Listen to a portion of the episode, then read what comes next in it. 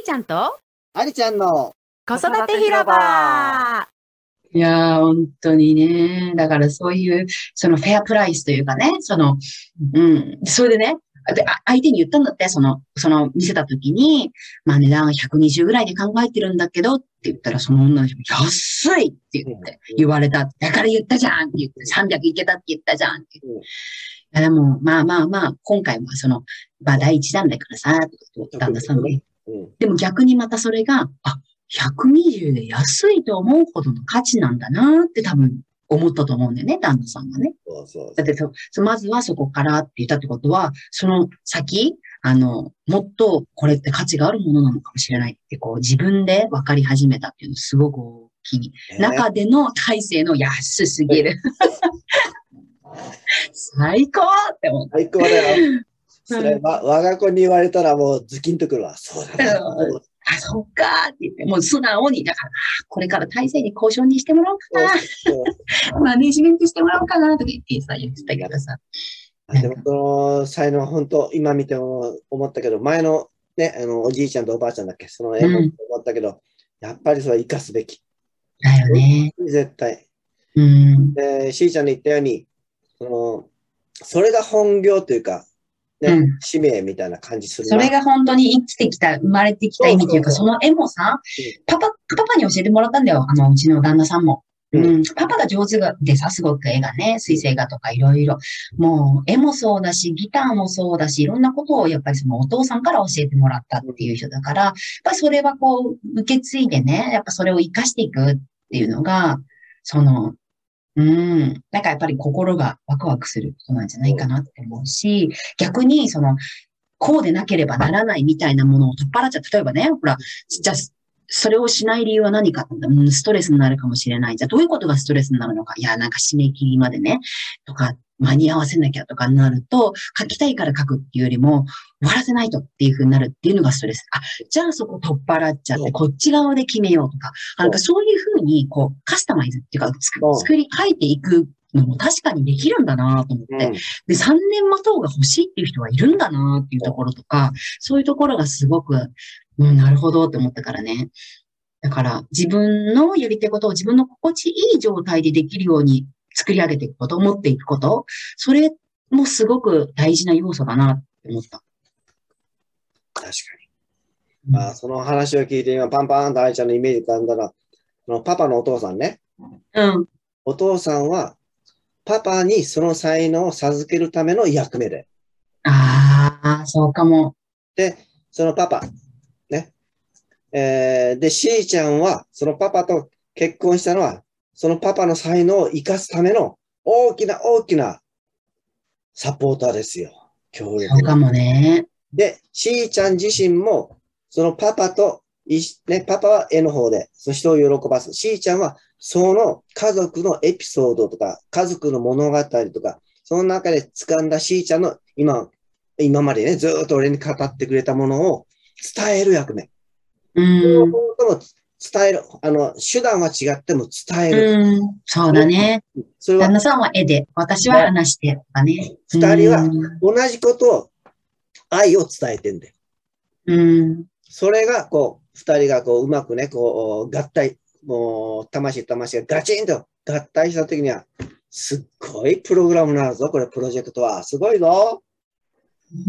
いや、本当に、だからそういう意味でもすごくそこの流れもまたこう、正しくなってきてる。その、うんうーん、なんかようやく日の目を見てきたなみたいなところがすごく多くて、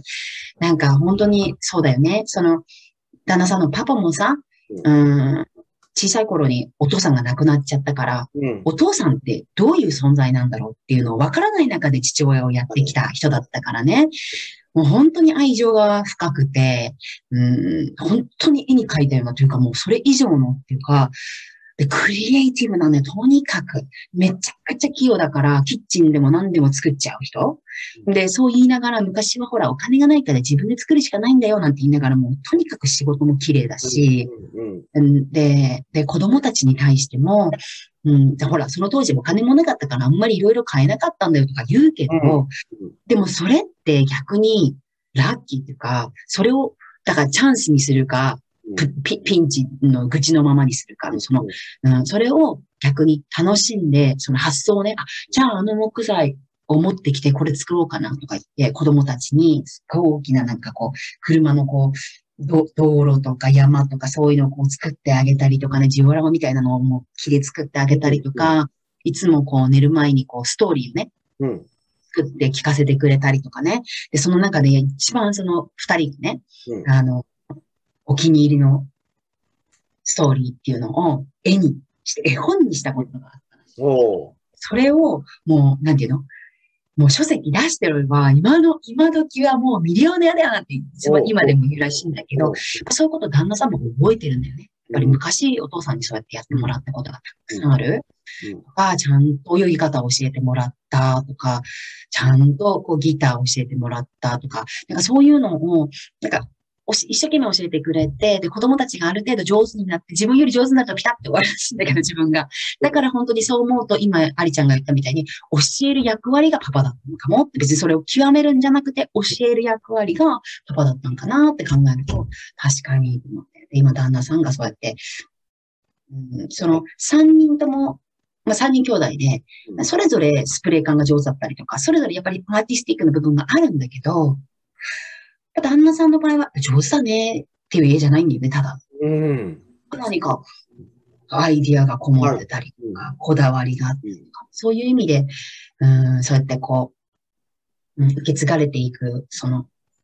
形は変えどもそういうさ、そういうスピリットというかさ、そういうのがあるんかなとか思ったりとかするから。これはあれですよ。あの、まあ、お、おじいちゃんから、ね、パパへ。で、えー、しーちゃんと大成君とか広大君とかね、みゆちゃんのファミリーになった、そのファミリー全体の愛が込められたプレゼント、ギフトですよ。皆さんへうの。ん。うん。だ、だから子供たちは、そういうしーちゃんの、が、見てもね、えー、可愛いようなそのエピソードいっぱい残してくれてるじゃないですか。見せてくれてるじゃないですか。うん。しーちゃんはそれを発信する。言葉で。しーちゃんは毎回言って語る人だから。言葉の人だから。で、パパは絵の人。アートの人だから。その絵、例えば今の竜の絵だって、ね、広大君と大成君が、あの表情から、その構図から全部見て、しーちゃんが、その、今俺に見せたように写真でね、こうなってねって、この書いてるところが、もし動画、動画で撮っとけよ書いてるおい もうでも、もうありありとイメージで救うようには語れる。まあそう語今、今は語るのでいいけどさ、そういうことをうん発信したら、それ自体がもうみんな私たちが、見る人が求めてるもんさ。うんその根底には、洋服系、ようこそ、洋服系の全部の、まあおじいちゃんたちも含めて、洋服系に関わる人たちの愛が全部込められた発信をするわけさ、君たちは。